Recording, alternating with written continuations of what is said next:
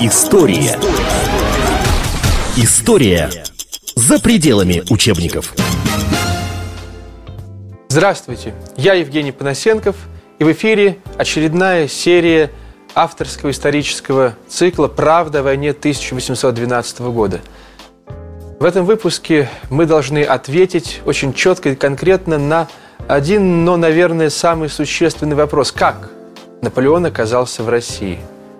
Предыдущих сериях мы э, исследовали э, все пространство историческое от э, убийства Павла I до Тильзитского мира и до 1810 года. Мы поняли, как конфликт развивался, мы увидели, сколько по фактам, сколько Наполеон сделал для того, чтобы заключить мир и союз с Россией. Это стремление было сутью его внешней политики, поскольку мы выяснили, конфигурацию э, взаимоотношений э, в Европе э, был конфликт основной между Англией и Францией. Это старый конфликт, экономический, политический, военный. Э, к нему добавился э, антиреволюционная такая антиреволюционная энергия э, Пруссии, Австрии, Испании – против Франции после французской революции. Наполеон унаследовал этот конфликт, э, и э, он и другие генералы, генералы революции очень здорово сражались с интервентами, с европейскими монархическими армиями. Мы все это исследовали, и мы поняли, что Россия не имея общих границ с Францией, не имея проблем экономических э, с Францией, как Англия, допустим, и Франция, э, она была объективным союзником. Э, они в России и Франции должны были быть в единой связке. Это было выгодно России. И это понял Павел I, который пошел на сближение с Наполеоном, тем более, что Наполеон столько сделал для этого сближения. Он э, обмундировал за счет Франции и э, отослал без возмездно, без обмена пленных русских пленных, э, потому что после первой коалиции, вы помните, когда Суворов оказался у границ Франции, э, очень много во Франции осталось русских пленных, э, и э, Наполеон их э, вернул на родину.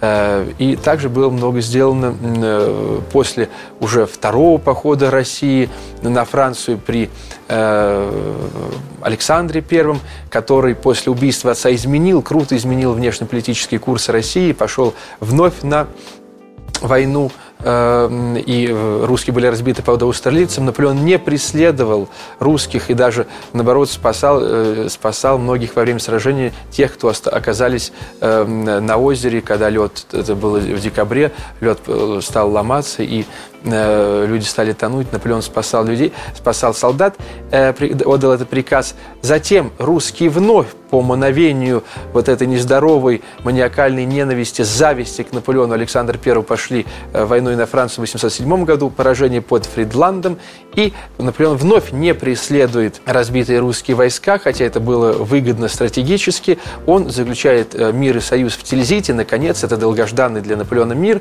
Вот теперь э, можно э, спокойно дышать и отбивать атаки Англии уже без, так сказать, этого страшного фона, этого пушечного мяса, которое идет по, на деньги Англии с севера. Но все равно Наполеон оказался в 1812 году на территории России.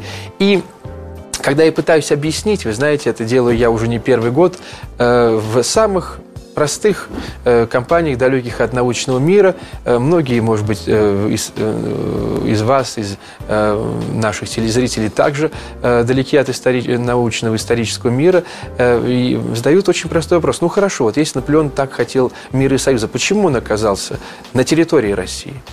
Вы знаете, с одной стороны, ответ чрезвычайно э, прост, потому что русские проиграли войну в 1805 году, когда пошли войной на Францию.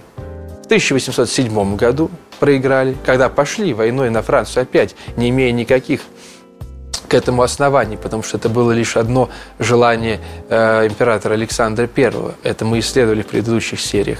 Э, если бы русские победили, то э, они бы вошли бы в Париж в 1805 или в 1807 году. И э, Франция не была бы так прекрасна, как она сейчас, потому что Наполеон бы не успел своими реформами создать новую Францию. Э, то есть ответ очень прост. Но все равно э, наивный вопрос, который мне часто задают. Это очень неприятный, надоедливый и глупый вопрос, но я вынужден на него отвечать. Как оказалось? Ну, если он вот так не хотел сражаться с Россией. Ответ очень э, прост. Но э, чтобы вы в нем убедились, нам придется очень много сегодня исследовать документов. Эм, ответ э, прост. У Наполеона не было другого выхода. Война должна была э, привести к какому-то результату. Наполеон думал, что результат – это Тильзит, Тильзитский мир. Александр I в этот же день пишет письмо матери, в котором говорит о том, что это временная передышка, и э, сразу начинает готовиться к войне в два раза вот при заключении мира в два раза в России возрастают расходы на э, вооружение что приводит к финансовому кризису, кризису естественно, и даже э, русский государь э, вынужден идти на такую страшную, на такую э, дикую с точки зрения нравственности вещь, как продажу 10 тысяч государственных крестьян в крепостное рабство, э, чтобы иметь свободные деньги на новую войну, против Франции, которая России невыгодна. Э, и э, давайте мы сравним вот этот э, вот эту ситуацию с Александром, его письмо к матери с другими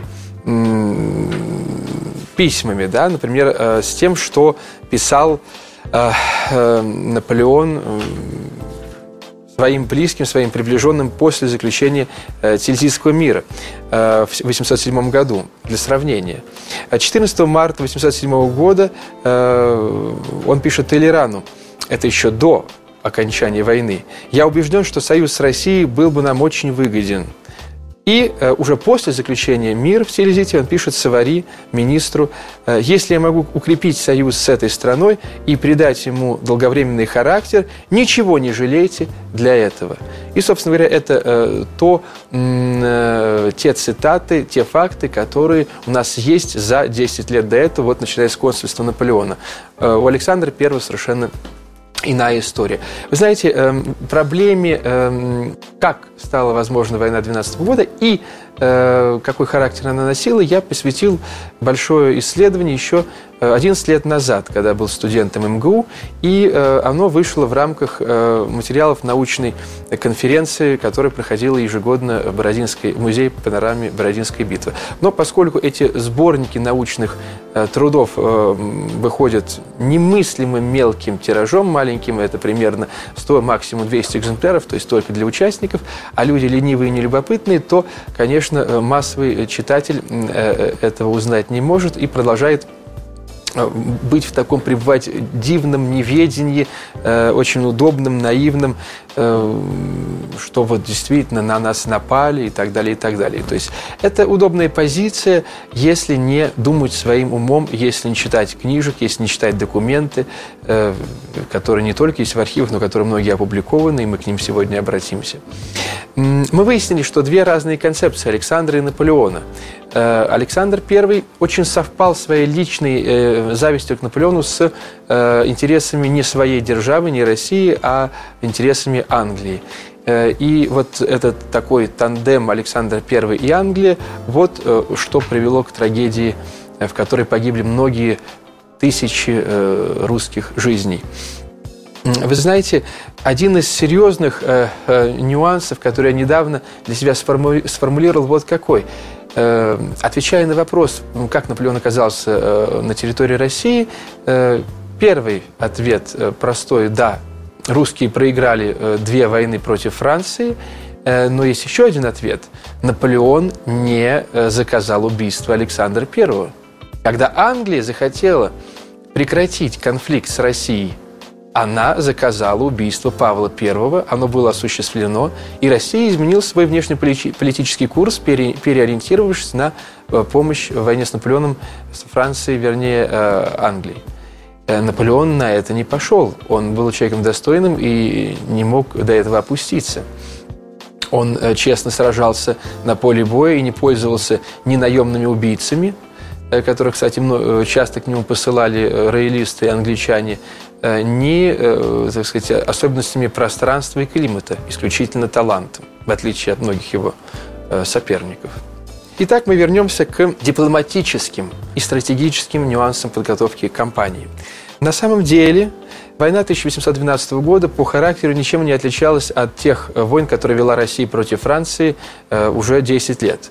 И если война третьей антифранцузской коалиции 1805 года была создана Александром I, и мы читали э, документы э, в прошлых сериях, э, посвященные этому, и выяснили, что эм, в них формулируется концепция, концепция вмешательства во внутреннюю политику государства Франции, то есть это интервенции, которые были осуществлены в 1814-15 годах на Венском конгрессе.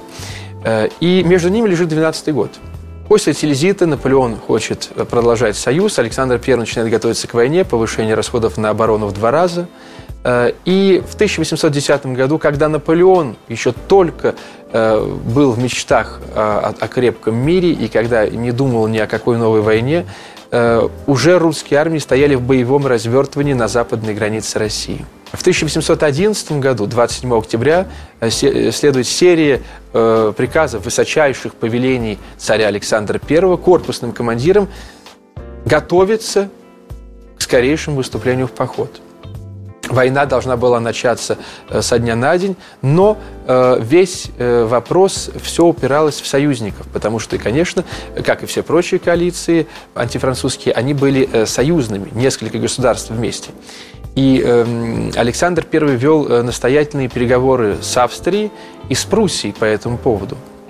Однако поскольку и Австрия, и Пруссия уже воевали против Франции, были разбиты э, гениальным полководцем, э, они побаивались его. И поэтому были заключены только тайные конвенции. И Австрия, и Пруссия э, согласились предоставить Наполеону свои корпуса в следующей, так сказать, в ближайшей войне, но э, были подписаны тайные соглашения с Россией, это известно, и это даже есть информация в учебниках, это не, так сказать, ни, никогда не было тайной, что эти корпуса не будут серьезно действовать. Но но э, вот мало э, кто э, об этом говорит. Оба корпус, прусский корпус Йорка уже в ноябре месяце, во время войны 12 года, перешел в полном составе на сторону России. Пруссия присоединилась к войне как бы уже на стороне России. Хотя, собственно говоря, по, по сути, они серьезно не сражались, они были, продолжали быть в коалиции против Франции с Россией. Но если мы говорим об официальной юридической стороне дела, то э, здесь я обращусь э, к моим исследованиям 11-летней давности, которые приобрели более законченную форму в, мо- в моей монографии 2004 года. Я надеюсь, что скоро она будет э, переиздана. Э, в, и э, здесь мы э, вот что находим, какие материалы. В 2012 году имела место также, та же антифранцузская коалиция, что и э, э, что и обычно, что и в 805, 806, 7 э, годах. Хронологически первым участником новой, э, уже в данном случае шестой, потому что была еще четвертая, э, э пятая антифранцузская коалиция, это 806, 7 и 9 годы. Так вот, первым участником новой коалиции с Россией вместе стала Швеция, во главе которой стоял уже э, э, кронпринц Бернадот, бывший маршал Наполеона, предатель, который ему страшно завидовал. Знаете, все ведь очень... Зависть рядом с подлостью ходит, правильно? К сожалению, быт в истории никто еще не отменял. Так вот, союз между Россией и э, э, случился еще 24 марта, ну, по новому стилю, 5 апреля 1812 года, то есть задолго до официального начала э, кампании. И э, вы знаете, также вы этой информации не найдете в учебниках, хотя и в советских монографиях, и, многих, и во многих современных, и в юбилейных э, монографиях, где идеологический прессинг еще посильнее и посерьезнее, чем в советских монографиях. Но э, все эти документы были изданы. И изданы э, даже в советское время. Вот Министерство иностранных дел э, выпустил еще в 60-е 70-е годы огромную потрясающую серию документов внешней политики России 19 начала 20 века под редакцией Громыка, все как положено. Э, и здесь есть публикации всех э, договоров, соглашений, переписки дипломатической. Это очень хорошее издание с э, научными э, выкладками в конце. И если потратить время, это, кстати, к сожалению, маленький очень тираж был, но оно есть в библиотеках центральных, если потратить время, то можно очень точно понять, что в 2012 году имела место антифранцузская коалиция, потому что у России были миросоюзнические соглашения против Франции с Швецией, с Англией, с Испанией, э, чуть позже с Португалией. Э, и, э, как я уже сказал, тайные соглашения с Австрией и Пруссией. И Пруссия в конце войны, то есть еще в течение войны перешла весь корпус на сторону России.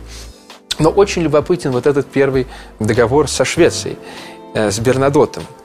Россия по, по его условиям предоставляет Швеции корпус численностью в 15 или 25 тысяч человек для э, присоединения, для помощи, помощи э, военной операции Швеции, э, которая целью имеет присоединение Норвегии. Вот такой передел мира. И когда говорят, что Наполеон завоеватель, но вот Александр и Бернадот играли с странами, э, как, как э, в карты играли. Эм, э, к моменту прибытие русских войск в Швецию для объединения с ними шведы подготовят армию в 35-40 тысяч. Цель объединения русско-шведского корпуса – высадка на датском острове Зеландия, чтобы э, принудить короля Дании Фредерика VI уступить Норвегию Швеции. Если датский король на это не согласится, союзники будут считать его своим врагом. Если Дания присоединится к Швеции, России и Англии, ей будет обещано, что эти державы будут вести переговоры с Францией лишь при условии, что Дания получит полную компенсацию на берегах Эльбы. И дальше замечательно э, уже о перенесении театра военных действий в Германию и дальнейшего похода на Францию. Если датский король согласится вступить в эту систему, его армия присоединится к шведам и русским, и корпусу в 4-5 тысяч человек присоединятся которые смогут представить, э, предоставить англичане. В целом это образует армию более чем 80 тысяч человек, которую легко будет довести до 120 тысяч наборами в Северной Германии. И вот эта вся сила должна будет действовать на линии Одера э, и Эльбы для дальнейшего похода во Францию. Э, я напомню, что это официально еще время, когда Франция и Россия не разрывали союзнических соглашений.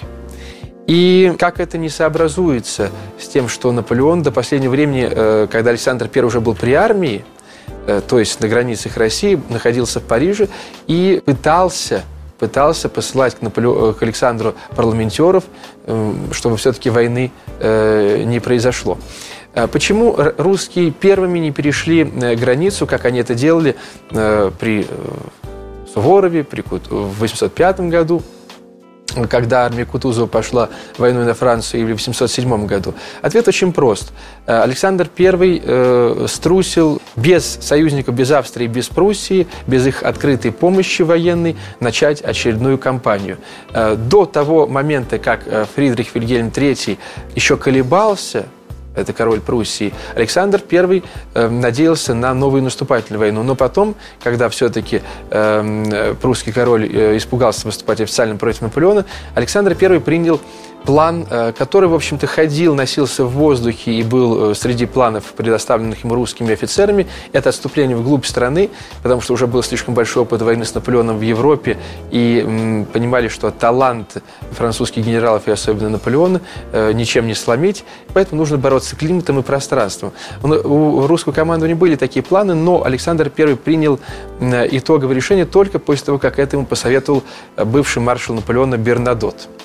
И более того, Александр I хотел сначала, чтобы э, русскими э, войсками командовал или Бернадот, или Моро, это революционный французский генерал, который жил в эмиграции в Америке, потому что он уже больше не доверял ни Кутузову, проигравшему австралийцу, ни Бениксену, который потерпел неудачу под э, Фридландом, но оба не смогли принять это предложение, и началась война, где сначала были, как вы знаете, два командующих, не было единого, был Барклай и Багратион, они командовали своими армиями, и потом только уже в течение кампании был вынужден назначен единый главнокомандующий Кутузов. История. История за пределами учебников. В эфире исторический цикл «Правда о войне 1812 года». И я, его автор и ведущий, Евгений Панасенков. Если э, мы вернемся к э, торгу между Александром и Бернадотом, то мы выясняем э, самые омерзительные подробности. Александр Э, обещал э, шведскому наследному кронпринцу Финляндию, если э, шведы окажут достаточную поддержку России в новой войне против Франции. И надо сказать, что э, вот именно это, на это необходимо обратить внимание. Э, когда пишут об Александре как о миротворце, мы должны помнить о том, что он тасовал э, свои планы и карту Европы э, гораздо, скажем так, круче, чем Наполеон, который выигрывал войны, разбивал армии своих противников, но вот так вот Финляндиями не кидался. На самом деле, э, еще очень важный нюанс, эм, который вы, наверное, все слышали, это э, э, нюанс с объявлением войны, что французы перешли Неман и начали войну без объявления войны. Это неправда, потому что французский посол в Петербурге Ларистон еще до начала кампании затребовал свои паспорта, ссылаясь на то, что посол России во Франции Куракин это сделал уже – Таким образом, э, и здесь э, э, нам не стоит верить легендам, которые переписываются в наших дивных учебниках. Эм, и вот еще нюанс, который доказывает ситуацию, что Наполеон не хотел переходить границу России. Он э, до последнего момента пытался сговориться с Александром, чтобы все-таки тот выполнял условия Тильзитских соглашений, э, которые с таким трудом э, достались Франции, такой кровью вынужденной. И э, то, что так поздно началась кампания, э, только в конце июня, это очень поздно по военным меркам, потому что потом идут так сказать, надо рассчитывать, что после какого-то времени начнутся дожди и так далее, и так далее, воевать будет сложно. Это говорит о том, что Наполеон ждал. И ждал он, э, с одной стороны, сначала, что Александр все-таки э, не станет воевать и э, пойдет на э, выполнение условий Тильзита. Для этого и была собрана такая огромная армия. Это было средство психологического воздействия более чем армия, так сказать, для войны. Э, но э, у Александра уже вступила эта ненависть к Наполеону и зависть в такую стадию, когда э, он прошел точку невозврата. И кроме того, Наполеон был уверен, что русские начнут войну, потому что они его этому научили за последние годы Россия его этому научила. И я сейчас предлагаю нам обратиться к выпуску, знаменитому выпуску правительственного журнала «Родина» 1992 года, это время, когда еще кое-что можно было историкам честно и открыто говорить, что они думают. И вот что мы читаем в э, очень э, информативной, очень интересной статье Олега Соколова. Вы знаете, это, этот историк, который большой специалист по французской армии и вот сейчас я буду его активно цитировать, но э, это не его, это я буду цитировать переписку Наполеона, э, которую которые очень э, точно э, все выдержки приведены в этой статье, я ссылаюсь на статью господина Соколова, э, хотя он не ссылался на меня, когда в своей монографии, посвященной австралийскому сражению, использовал мою концепцию в отношении Александра I как двигателя Э, создания антифранцузской коалиции 805 года. Но, э, видите ли, я великодушен, поэтому я ссылаюсь, что это статья э, господина Соколова. Итак, чтобы понять, насколько Наполеон был уверен, что русские начнут э, войну первыми, перейдут Неман. То есть э, война была неизбежна, потому что Александр I шел на конфликт. И э, этот нюанс, кто перешел э, границу, он, в общем-то, не имеет никакого э, смысловой, никакой смысловой нагрузки, исключительно э, политическую, да, которой пользуются э, идеологи. Но, тем не менее, поскольку они и пользуются, мы должны э, все это, так сказать, все эти мифы развеять. Итак, э, в письме к маршалу Бертье, Бертье – это знаменитый начальник штаба, э, гениальный исполнитель воли Наполеона – в письме Бертье от 16 марта 2012 года Наполеон излагает свои соображения. Это еще 16 марта, я подчеркиваю. Если русские не начнут агрессию, самое главное будет удобно расположить войска, хорошо обеспечить их продовольствием и построить предмостные укрепления на Висле. Речь идет о Висле и укреплениях на Висле, ни о каком Немане даже близко речь не идет. Э, короче, быть готовым наступать, выступать в поход, если война все же начнется. Затем э, Наполеон рассказывает, что э, э, важнейшей точкой опоры для французской армии должна стать крепость Данцик. Тоже, понимаете, от Немана не так близко, и от границы России я имею в виду. Э, и вот еще, что в 811 году Наполеон писал э, Вертембержскому королю. Данцик – это ключ ко всему. Он был уверен, что если Россия начнет наступление, а э, так докладывали ему агенты, то Данцик должен стать опорной, опорной точкой для русской, для французской армии отражающей очередную агрессию э, русской. И затем император пишет э, из Парижа 30 марта 12 года тому же начальнику штаба Бертью.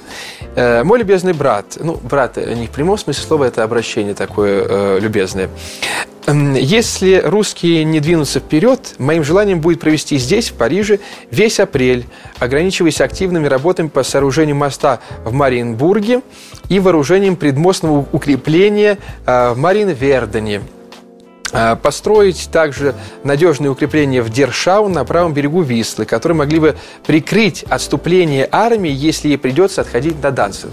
То есть э, ни о каком походе, я уже не говорю про э, поход вглубь, вглубь России и вообще про захват России речь даже не могла идти. Это все э, не просто сказки, это такие наглейшие сказки наших идеологов, про желание Наполеона там, захватить, покорить Россию, потому что они, наверное, плохо себе представляют, э, что такое э, наши идеологи, наверное, не видели карту нашей э, замечательной Родины и думают, что если это можно, ну, не то что покорить, завоевать, а хотя бы так туристически пройти при тех возможных вспомоществованиях туристических фирм, пройти вот так вот от начала до конца, они сильно э, ошибаются, они просто не видели карты нашей Родины и не знают ее особенностей. Э, э собственно, карт э, нашей Родины у Наполеона э, серьезных-то и не было, потому что он был уверен, э, историки нашли одну карту, но там Урал начинается сразу за Москвой. Вот еще любопытное э, письмо 26 мая Наполеон пишет брату Жерому, командующего южной группировкой корпусов. «Я поручаю вам защиту мостов, защиту мостов в Пултуске и Сиротске, на Нарве и Буге, потому что в моем э, выдвижении я дам неприятелю возможность наступать до Варшавы». Опять-таки уверен, что э, русские будут наступать. А Наполеон Бертье 10 июня из Данцига. 10 июня из Данцига. А, то есть до начала войны 12 дней. В то время как противник начнет наступление, э, наступательные операции, э, которые не дадут ему никаких выгод, ибо по самым здравым рассуждениям он уткнется в Вислу, он проиграет несколько маршей. То есть все полностью складывается в пользу той версии, что Наполеон ожидал наступления русских. Когда он понимал, уже понял, что э, русские будут его ждать в районе Вильна, на своей территории, он принимает решение начать так называемую Виленскую операцию, Э, чтобы перейти Неман и вступить в самому, как бы разрубить этот, этот Гордиев узел, вступить самому в сражение с русскими в районе э, Вильна. Ни о каком глубоком вторжении речь даже не шла. Именно поэтому э, у него даже не было серьезных привянских запасов, которые бы были рассчитаны на глубокое вторжение. И еще один в продолжении ответа моего ответа на наивный вопрос Э, многих знатоков истории. Вы знаете, у нас ведь как, э, как бы обыватель всегда знает что? Он знает все про историю, про спорт, знает все и про здоровье. Вот три вещи. Не обязательно быть ученым-историком, ходить в архивы, читать книжки, не обязательно, так сказать, понимать э, в медицинских делах, не обязательно, так сказать, быть большим спортсменом, но вот эти три вещи обыватель знает точно. И легко спорит в наглую совершенно. Эм, поскольку я к этому привык и уже достаточно, так сказать, э, меня это за многие годы ответов подзавело, то я продолжаю отвечать на этот вопрос, как Наполеон оказался в глубине в России. Вот как он оказался в России, если так хотел мир. Эм, значит, русские не только проиграли войны, которые начали в 805-807 годах, но э, Наполеон оказался в глубине России, потому что русские не стали с ним сражаться. В 12 году в начале ни в Польше, ну, в бывшей Польше она была тогда разделена, ни в районе э, бывших польских областей, присоединенных к России по разделу, то есть это Вильна, современный Вильнюс, и до Витебска, до Смоленска, в общем, э, и так далее, и так далее, русские просто отступали, и отступали, отступали, и так далее, и это бы было бы вечно, если бы не началась зима. Э, таким образом, Наполеон оказался в России. То есть сначала Александр I его многими-многими э, походами на Францию вывел, вывел в Европу и довел до границ России. Затем не стал соблюдать э, э, очень добрый после всех этих войн э, Тильзитский мир. Э, после этого стал готовиться к войне, со, созвал новую антифранцузскую коалицию, расположил свои корпуса в 810 году на, границах России для выступления в Европу. Я напомню, что тогда, в 810 году, у Наполеона еще не то что на границах России, даже в Германии особенно войск-то не было никаких, не то что подготовленных специально к походу. И Затем, когда Александр I понял, что надо сражаться, но другим методом, который ему посоветовал э, Бернадот, то есть использовать пространство и климат, а у Наполеона уже не мог э, не начинать военных действий, потому что ситуацию надо было как-то решать. Потому что Россия, э, потому что Англия и союзники России воевали с Францией. То есть это уже война как бы началась. Да? И вот эту гидру, английскую этого дракона со многими головами, эти коалиции, которые, как только он отрубил одну голову, а мгновенно английские деньги, э, европейские монархии выставляли вновь пушечное мясо солдат, и вырастала новая голова. И нужно было э, бороться с Англией, но бороться с Англией на два фронта без того, чтобы Россия не выступала в поход против Франции, невозможно. Поэтому нужно было решить вопрос с Россией. И таким образом Наполеон оказался на территории нашего государства. Э, вы знаете, э, среди прочих, э, прочих важных нюансов, наверное, стоит обратиться к вопросу, почему вот так мы столько лет идеологическая машина не давала информацию широкому, широкому зрителю и читателю про коалиционный характер войны. Очень просто.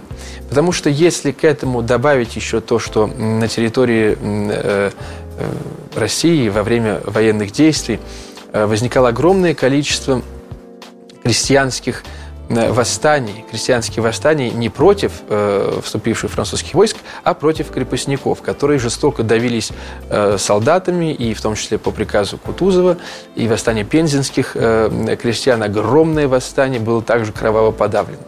Если к этому прибавить, что национальные окраины, ну, например, э, э, Прибалтийские области на Украине и Литва, они перешли на сторону Наполеона, а не все части империи, если к этому Э, добавить, э, что большая часть территории России вообще не принимала участие в боевых действиях, поскольку э, французы дошли только до Москвы, и от Немана до Москвы растянулись по очень-очень узенькой, тоненькой, невероятно тоненькой линии. Так они растянулись по Смоленскому тракту. Смоленский тракт – это бездорожье, очень узкое, так сказать, полоска, полоска бездорожья. И вот это называется вот прямо нашествие. Это не нашествие, это вот они растянулись, Э, и э, преследовали русскую армию, отступающую до Смоленска, взяли Смоленск, до Бородина, э, потерпели русские неудачи под Бородином и до Москвы и так далее. Потом зима, и уже по гарнизонам Наполеон все, что мог, оставил в гарнизонах. Дальше армии уже он не мог оставлять на коммуникациях. В общем-то, надо было... Александр I не шел на мир, потому что он принял план выжженной земли, он принял план пожертвовать любым количеством русских людей и русской территории ради своих личных амбиций и э, это было, как я сказал, выгодно э, британской короне, так что здесь лично амбиции Александра э, совпали с интересами британской короны, но отнюдь не с интересами русского народа. Ну что ж, сегодняшний выпуск подходит к концу. Мы ответили на вопрос, как Наполеон оказался с армией на территории России. И следующие выпуски будут посвящены уже Кутузову, Бородину, военным действиям и крестьянским выступлениям. А этот выпуск подошел к концу. Я, Евгений Панасенков, прощаюсь с вами. Всего доброго. История за пределами учебников.